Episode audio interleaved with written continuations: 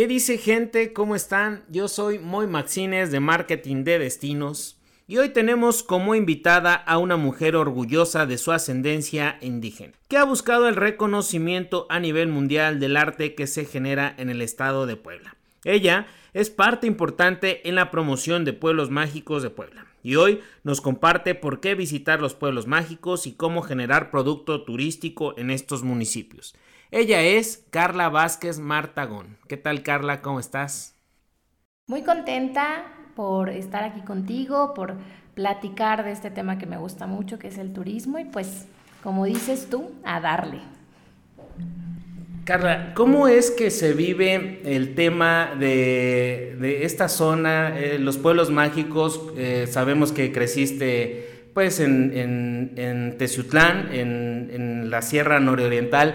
¿Qué el turista podría eh, conocer? más allá de un tour o más allá de ir como, pues sí, así, como turista, ¿no? Y, alguien que sea un turista local le puede dar algún, algún tip o algún otro contexto, pues.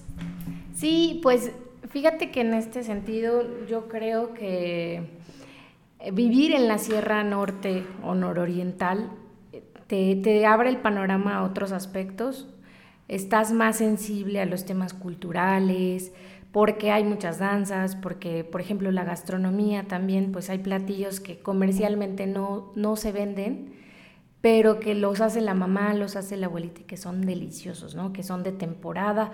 Por ejemplo, hay, hay un platillo de la, de la región de Teciutlán que es el chilaguate, que es un tamal este, pues con calabacitas, con frijoles, y que rara vez el turista va al mercado a comprar un chilaguate, ¿no? Van a comprar los tamales tradicionales, pero el chilaguate, que incluso pasan las señoras a venderlos a las, a las casas, y que bueno, es un, aparte que yo creo que ha de tener muchas propiedades porque lleva verdura, lleva el frijol, lleva el maíz, bueno, la masa.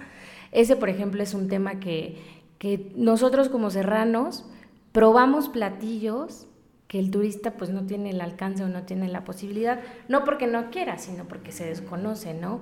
Tenemos también el tema, por ejemplo, de la, de la plaza en Tlatleuquitepec. Quiero decirte que es una de las plazas más bonitas, los días jueves, y que vienen de las comunidades al centro para vender todo fresco, quelites, nopales, este, incluso, por ejemplo, también de la misma región, la barbacoa, yo creo que si un turista que le gusta mucho andar probando de pueblo en pueblo la comida, tiene que ir forzosamente a uno de, los, de las plazas o del tianguis, como le decimos, por ejemplo a Tlatlauquitepec, a Zacapuaxla, donde también se venden este tipo de platillos, y que aparte es muy barato.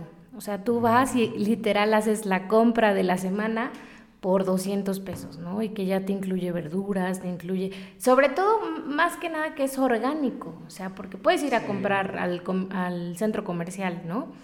Pero pues vete a saber cuántas días ya lleva congelado, etcétera. Y, y estar siempre al alcance de los productos orgánicos, creo que es algo o un plus que tenemos este, en la sierra. Yo, por ejemplo, cuando vine a estudiar a Puebla, sí me costaba mucho, porque decía, esto está muy caro, decía, o, se ve que no está fresco, ¿no? Y vienes pues acostumbrado a que ves todo recién cortado, incluso también, por ejemplo, en, la plaza de los días jueves en Tlatlauquitepec, las personas de las comunidades llevan sus flores, su ramito de flores. Hay una flor muy bonita en la sierra que se llama la campanita. Otros llevan este, diversos tipos de, de flores y eh, pues 10 pesos, 15 pesos, ¿no? Y, pues ya acostumbrados a siempre tener y estar rodeados de flores, las amas de casa compran su ramito de flores y se lo llevan para adornar su casa. Entonces, ese tipo de cosas que, que tienes al alcance de manera económica, también eh, es, es, un contexto social, ¿no? De que podamos tener esas herramientas. De hecho, he escuchado hoy... Eh, que la realización o el concepto de los productos turísticos ya empieza una vinculación con este tema. Por ejemplo, eh, hace dos años me parece hice un, documental del Chile Nogada y este chico que, les metió ya tecnología y todo para que se, se hagan más productivo eh, pues los espacios, por ejemplo, hoy a lo mejor ya no dependen del cielo abierto y de grandes hectáreas, sino hacen ya mm, producciones a lo mejor de la, de la misma cantidad que tenían en, en, un terreno muy grande, pues en un traspatio, ¿no? Y hoy lo que hacen los chicos es que hacen, venden experiencias ya más locales, van, por ejemplo, llevan a un grupo y seleccionan su chile, y ahí mismo hay todos los ingredientes, los cortan y todo. Entonces, creo que por ahí podemos arrancar en el tema de la vinculación eh, con, estos emprendedores, con esta gente, de, ser un poco creativos y ocupar todas esas bondades que tienen los pueblos mágicos, ¿no? Y poder hacer eh, experiencias que, putas, vuelan la cabeza a cualquier turista, ¿no? Porque como dices, es bien difícil que un turista sin saber a dónde es donde está el productor o ni más que le toque la casa, señora, vengo a comer este, este tamal o este, este guiso, ¿no? Entonces, por ahí creo que podemos comenzar ahí a, charlar un poco del tema de, emprendimientos. Y bueno, pero antes quisiera que me expliques, que le expliques a la audiencia, ¿qué hace eh, la diferencia o qué es este nombramiento o cómo un municipio se merece este nombramiento de pueblo mágico o más allá de merecer o qué lo hace mágico a estos municipios? Bueno, pues quiero decirte que para obtener esta, este nombramiento, ¿no? que ya es muy posicionado en, todo el país, incluso en el extranjero, tú dices pueblo mágico y de repente dices lugar turístico, donde se come bien, donde hay experiencias turísticas, etcétera. Para que un municipio obtenga este nombramiento, pues hay ciertos requisitos que van cambiando de acuerdo a, las administra a la administración, ¿no? Por ejemplo, hace muchos años te estoy hablando del 2008, 2005, incluso hasta el 2010, algunas personas este, pues decían que para ser pueblo mágico tenías que cambiar toda la infraestructura, si tenías ya concreto tenías que poner empedrado, etcétera. Y la verdad, este, o al revés, ¿no? Que si tenías empedrado tenías que poner concreto, etcétera. Y la verdad es que dependiendo el, el, gobierno, hacían unos lineamientos o una convocatoria con ciertos lineamientos donde pedían pues que hubiera em, oferta turística, que hubiera infraestructura turística. ¿Y a qué me refiero con esto? Con hoteles, restaurantes. En México de verdad cada rincón es muy bonito. O sea, tú te vas a un municipio aquí en Puebla y vas a encontrar que su plaza principal es muy pintoresca, que está eh, en este tema tan cotidiano, el de los helados, que está por ahí, este, pues las personas que hacen la magia del lugar, ¿no? Pero sí, sí te piden, pues que tengas este, el tema de servicios turísticos. ¿Y esto por qué? Porque nosotros, por ejemplo, queremos que eh, cuando fue Tetela de Ocampo, ¿no? Que fuera pueblo mágico pero si, si te pones a pensar el impacto que habrá después de que sea pueblo mágico, vas a necesitar un restaurante que atienda a los turistas, vas a necesitar dónde se queden a dormir. Y si tú nada más postulas un lugar sin estos servicios, pues la verdad, tienes menos probabilidades de que sí te den el nombramiento porque no tienes la infraestructura adecuada. Ahora, por ejemplo, los, de, de las diferencias es que te puedo decir el ejemplo de Tlatlauquitepec, que es el que se me viene a la mente. Cuando inició como pueblo mágico, tenía cuatro hoteles. Hoy, en el 2021, tiene 16 hoteles, entre cabañas, entre hoteles. Esto quiere decir que, bueno, la gente sí llega después de una marca turística tan posicionada como es Pueblos Mágicos, ¿no? De este nombramiento. Pero ¿qué se necesita? Pues básicamente respaldar que se está trabajando por la cultura. Por ejemplo, a Tetela de Ocampo, el plus que consideramos que le dio el nombramiento de Pueblo Mágico fue todo eh, el acervo histórico con el que cuentan por la participación de los tetelenses en la batalla del 5 de mayo y muchas otras, ¿no? Este, por eso se dice tres veces heroico, tetela de, heroica Tetela de Ocampo. Y este, aparte de esa batalla que es la popular, la que todos conocemos, también participaron en otras batallas ahí mismo en Tetela de Ocampo. Entonces, el tema, digamos, que, que respaldó que le dieran ese nombramiento fue el tema histórico.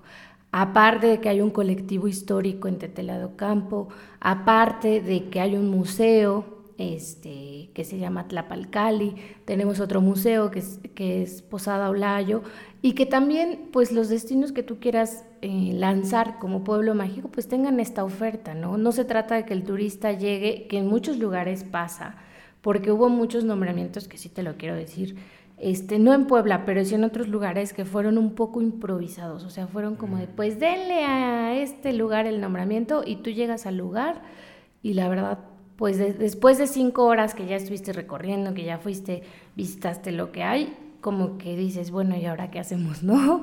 Entonces pasa porque no hay un producto turístico. Pero bueno, el tema del nombramiento es que se... Eh, que realices todos los, lineamientos que, pide la convocatoria, que hagas también tu catálogo de prestadores de servicios. Hay, hay algo muy importante y que luego sí, este, cuando los municipios tienen la intención de ser pueblo mágico y les decimos, bueno, ¿y cuántos hoteles tienes? No, pues ninguno. Pero tenemos uno a 30 minutos de, nuestro pueblo, ¿no? Entonces dices, bueno, ahí no, no cumplirías con el primer parámetro, ¿no? Que es dónde vas a hospedar a la gente, porque recordemos que el hecho de que pernocten en el lugar significa una derrama económica. Entonces, la derrama pues se va a ir a otro lugar. Y también quiero decirte que eh, va dependiendo pues la convocatoria y también eh, todo el, expediente lo tienes que respaldar con fotografías, con evidencias. Hay un registro que es el Registro Nacional de Turismo, que también te piden que tus prestadores, porque no se trata solo de tener 15 hoteles o 5 hoteles y 3 restaurantes, sino que estén profesionalizados, que estén capacitados para la atención al turista. Porque quieras o no, y, a veces nos cuesta aceptarlo que estamos en este sector, hay mucha gente que no está capacitada para recibir al turista. Eh, qué interesante es este tema de, de tener la infraestructura para que el pueblo mágico pueda tener el nombramiento. Pero también he escuchado que hay, hay eh, motivos más allá, ¿no? También de que lo hacen mágico, ¿no? Por ejemplo, lo que decías también en una charla que tuve con, un personaje ahí de, turismo también federal, me comentaba eso, ¿no? Que muchas veces no, no por pintar la iglesia o por poner una calle, ¿no? Al final lo hace eh, mágico, ¿no? Sino el atardecer que hay en tal, en tal monte, ¿no? O la cascada que te tienes que internar en en, el bosque, ¿no? Y a veces es complicado incluso poner una carretera, ¿no? O sea, sabes que vas a caminar 3, 4 horas, pero justo eso, ese olor al bosque, esa brisa de una cascada, ese amanecer, es, es esencial para que sea mágico, ¿no? Más allá de, la infraestructura, pero bueno, este tema de la infraestructura y es donde eh, quiero abordar también cómo las empresas, los emprendedores, podemos invertir, podemos generar empleos, podemos impactar a, estos pueblos mágicos, ¿no? Cómo hacer esa, pues esa interacción tanto con la gente que está habitando, que no, que, que nos, en vez de ayudarles, les destrocemos su hábitat, ¿no? Porque sucede, ¿no? Sucede también que era bonito, pero ahora ya está eh, una marca transnacional en medio de una playa o en medio de, una montaña, ¿no?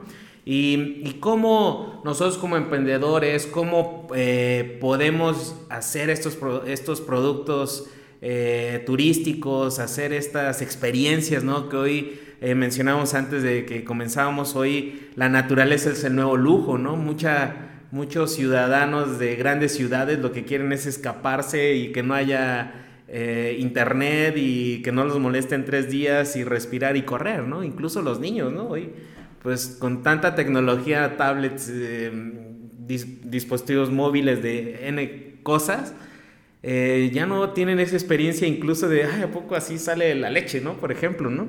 Y hoy la verdad es que va para allá, ¿no? Este, que toda esta experiencia natural, la gente de ciudad, pues la pueda disfrutar, ¿no? Pero aquí mi duda es esa, ¿no? ¿Cómo podemos interactuar eh, haciendo emprendimientos, haciendo empresas, haciendo servicios? Eh, o bien también cómo capacitar, eh, porque sin duda el conocimiento que se tiene aquí, ¿no? En, en, las ciudades, pues, pues es de una manera, porque nos traen en una velocidad totalmente distinta a lo que hay en un municipio, en un pueblo mágico, ¿no? Y, y sí tenemos a lo mejor una expertise tanto en tecnología o el que se dedica a servicio, en, cómo tratar a la gente, cómo servir, ¿no? Porque obvio allá hay bondades, por ejemplo en un sazón, en un restaurante, años luz, eh, cómo sabe un, un, un platillo en, en un municipio, en un pueblo mágico, aquí, ¿no? Que todo es más en volumen, todo es más en producción, en rentabilidad y todo, ¿no? Pero ¿cómo podemos hacer esa conjunción entre el sector privado, entre los ciudadanos, entre los gobiernos? Eh, si me podrías ahí ahondar un poquito en esto. Sí, pues fíjate que nosotros hemos tenido la oportunidad de ver crecer empresas o pequeños emprendimientos. Hay, por ejemplo, eh, se ha capitalizado el tema en, los pueblos mágicos de los frutos que se cosechan en estos pueblos mágicos. Por ejemplo, tenemos en la Sierra Norte este, la cosecha de la pera, del durazno, de la manzana, ¿no? Incluso tenemos el pueblo mágico que es Acatlán de las Manzanas, pero que también han innovado y que ahora, por ejemplo, también su producto estrella es el blueberry o el berry, como lo conocemos, ¿no? Y si antes te, te vendían la botellita de gaseosa de manzana, ahora te venden este, los berries orgánicos que incluso están exportando. Esto se hace en una finca, se hace en el traspatio de las comunidades y de los lugares este, pues, del mismo municipio.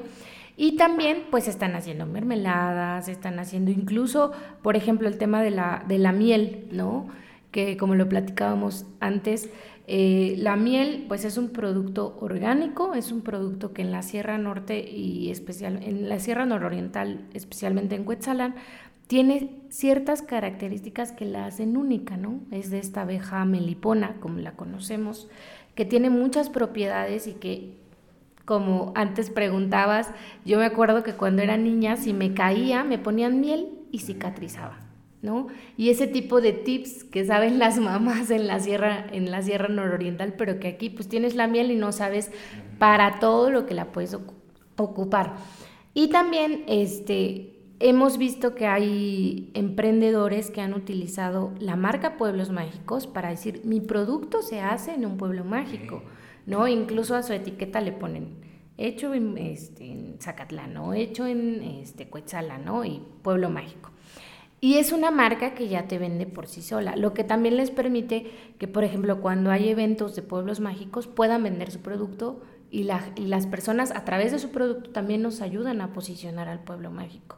Yo te puedo decir que incluso el mezcal, ¿no? que es un producto hecho en Puebla también. Y aquí quiero aprovechar porque hay personas que incluso de, de nuestro mismo estado dicen, no, es que para mezcal de Oaxaca. No, no, no, no, no.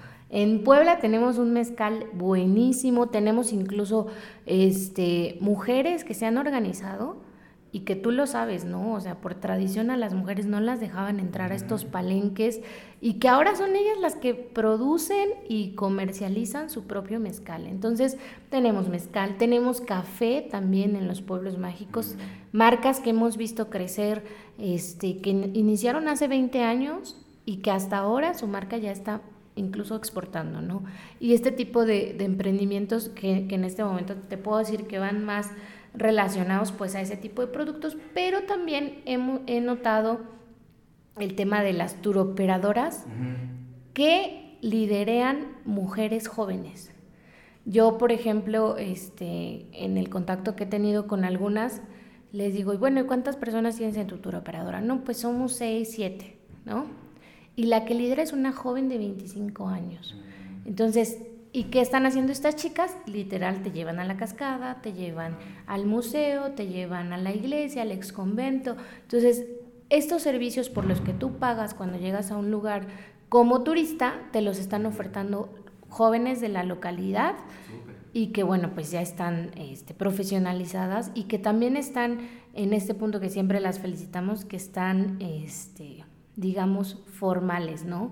Porque también hay, hay muchos niños que dicen, yo te llevo a la cascada, y que siempre decimos que tenemos que tener este, responsabilidad en este tipo de cuestiones, porque es complicado que un niño te lleve, es, es hasta peligroso, ¿no? Entonces, pues el consejo es que siempre contraten a empresas locales. Y fíjate, hoy eh, eh, se me viene a la mente que con tantos sectores beneficiados a partir de un nombramiento, como es el tema de, los productores, el tema de los artesanos, la gastronomía, eh, obvio, ya después se adapta a hotelería hoy con, con aplicaciones incluso eh, casas o ya no necesitamos tanta infraestructura para, ¿no? Para, o sea, hay más alternativas de hospedaje, eh, tour operadores, agencias de viajes, N cantidad de cosas. Y también aquí lo, interesante es que, por ejemplo, un productor ya no solamente depende de la venta de mezcal, ¿no? He visto muchas turoperadoras o agencias de viajes que hacen toda una experiencia, ¿no? O sea, ya el producto está diversificado. A lo que voy es que hay más oportunidad de generar chamba, de generar eh, experiencias a través de, un producto, ¿no? Porque antes a lo mejor no quiero que venga la gente de acá a verme trabajar, ¿no? Pero ya el hecho de que los lleven a, los agaves, los lleven a, toda esta experiencia, les dan de comer, les dan las pruebas, ven cómo se produce, ya ese es otro, otro producto este, turístico que está padre, ¿no? Y justo involucrando a la gente de ahí, ellos dan de comer, eh, las chicas, como mencionas, pues dan, dan el, tour, dan la información. Y aparte, pues ese mezcal, pues en base se vende a donde tiene que ir, la gente se lo puede llevar. Y me imagino que lo mismo pasa con, con el tema de artesanos y todo, ¿no? Que, que ya también este tema de, de palpar, pues está padre, ¿no? Y bueno, por último, Puebla como capital, eh, también eh, este tema de vincularse, digo, algunos están muy cerquita como Atlisco y Cholula, que vas y vienes en, o sea, a menos de una hora, ¿no? Y puedes hospedarte aquí y, conocer y regresar, ¿no? Pero también el empresario poblano eh, puede, puede pues ocupar este tema de los pueblos mágicos para brindar mejores experiencias a sus huéspedes, a sus comensales, a sus clientes. Y, cómo funciona ese tema de ir, venir, los regresen un día. Eh, también el poblano, el empresario poblano, el emprendedor, ¿cómo es que, hace esa interacción con los pueblos mágicos? Pues fíjate que para este, este enlace, ¿no? de como empresario, si quiero que me lleves gente de la que llega a la capital, porque recordamos que a Puebla capital es a donde más llegan los turistas, por ende nuestro pueblo mágico más visitado en cifras y este en afluencia de visitantes es Cholula, ¿no? Como bien dices por la cercanía pero no pernoctan en Cholula, pernoctan en la capital. Entonces, los pueblos mágicos también se interesan en que pernocten en, su, en, sus, en sus ciudades, ¿no? en sus municipios. Lo que aquí se hace siempre es el intercambio con las turoperadoras que ya tenemos ubicadas en la capital para que el empresario hotelero le oferte sus servicios y le diga, ¿sabes qué? Este, incluso hay algunos que se llegan a, dar una comisión y le dicen, pues sabes que si me traes el tour este, no sé, de 25 personas, les hago un descuento, a ti te doy tanto, etcétera, ¿no? Que al final son estos intercambios comerciales que se hacen. Lo que sí hemos notado también que como a veces el turista que llega a la capital solo tiene uno o dos días, gasta un día en toda la ciudad, entre los museos, que también tenemos museos maravillosos, las iglesias, las experiencias, y el otro día libre, por así decirlo, pues ya se va a un pueblo mágico, ¿no? Por cercanía y también el, pueblo mágico en donde más se pernocta es Zacatlán, porque lo ubican como que es el más cercano después de Cholula y Atlixco, por supuesto, y la gente va mucho a Zacatlán.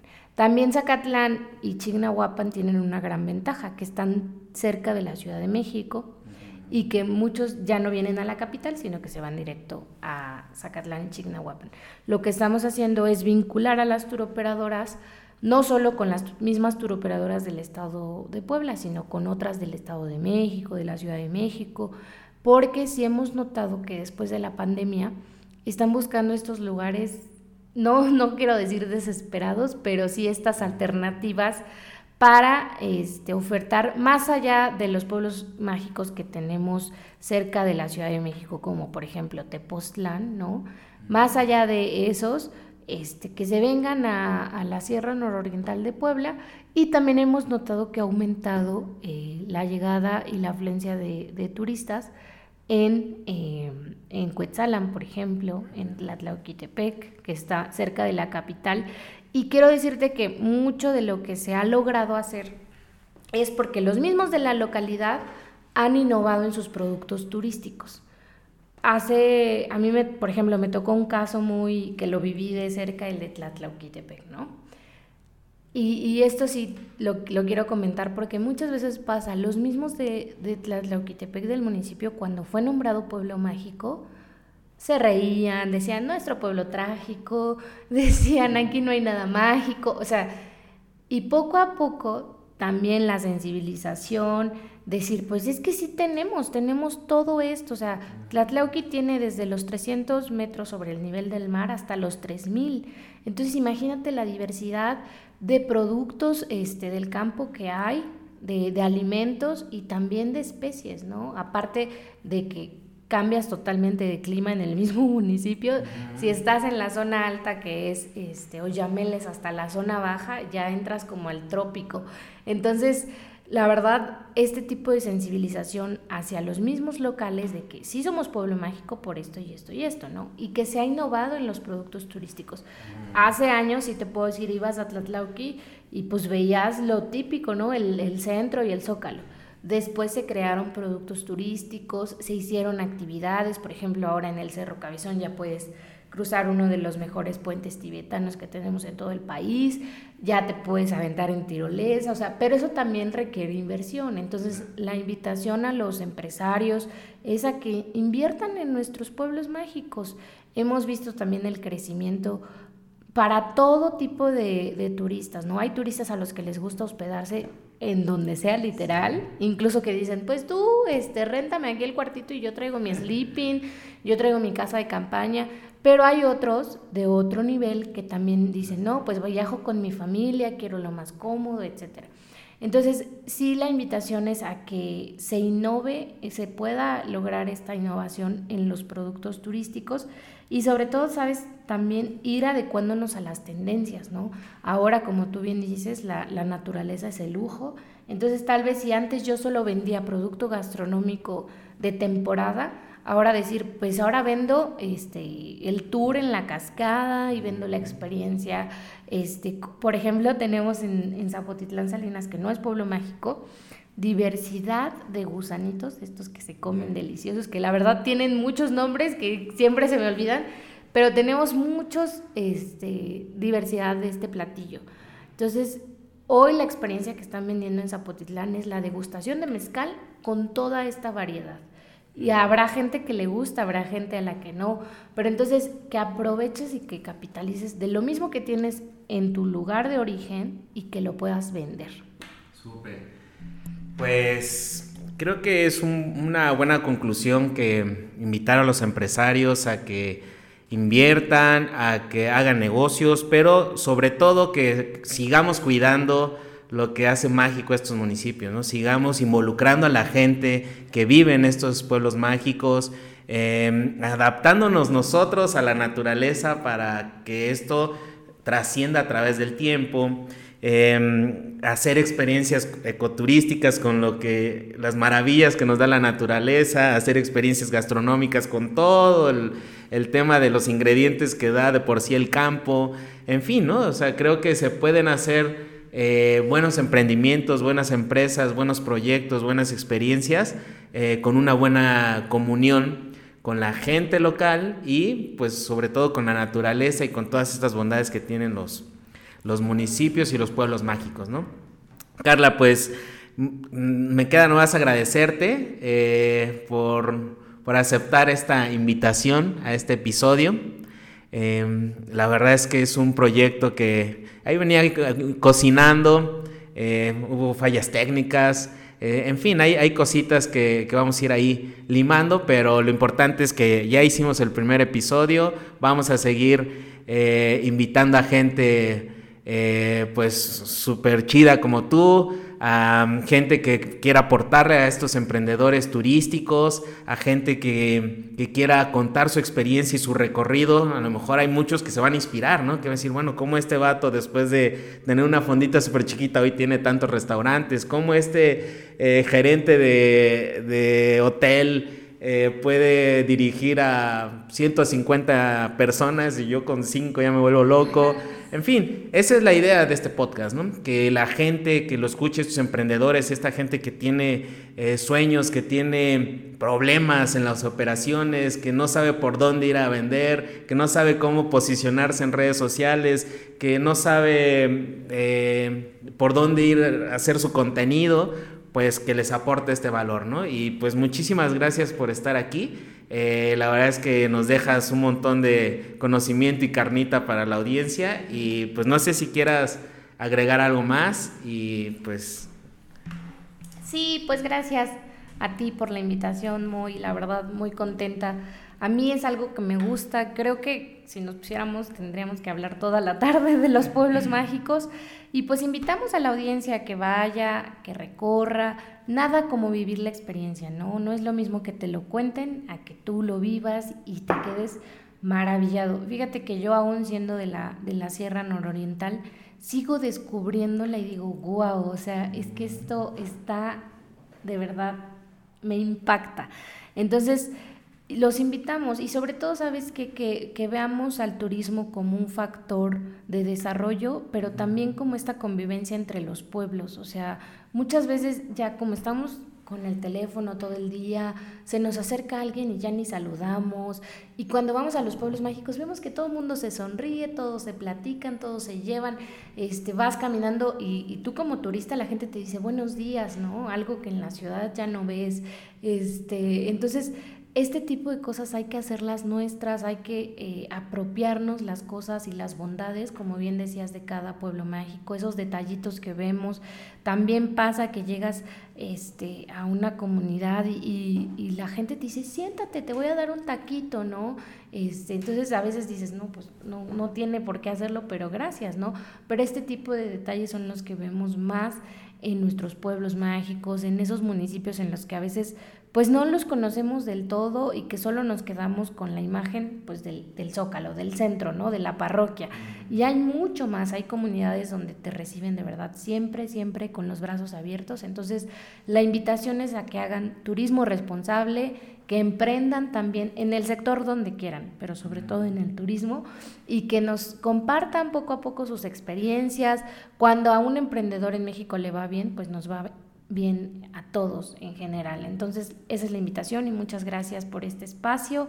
Un saludo a todos y pues bueno, para la otra que me invites, aquí estaré. Pues muchísimas gracias por escucharnos. Yo soy Moy Maxines y esto es Marketing de Destinos. Adiós. Ahí le ponemos stop ahí.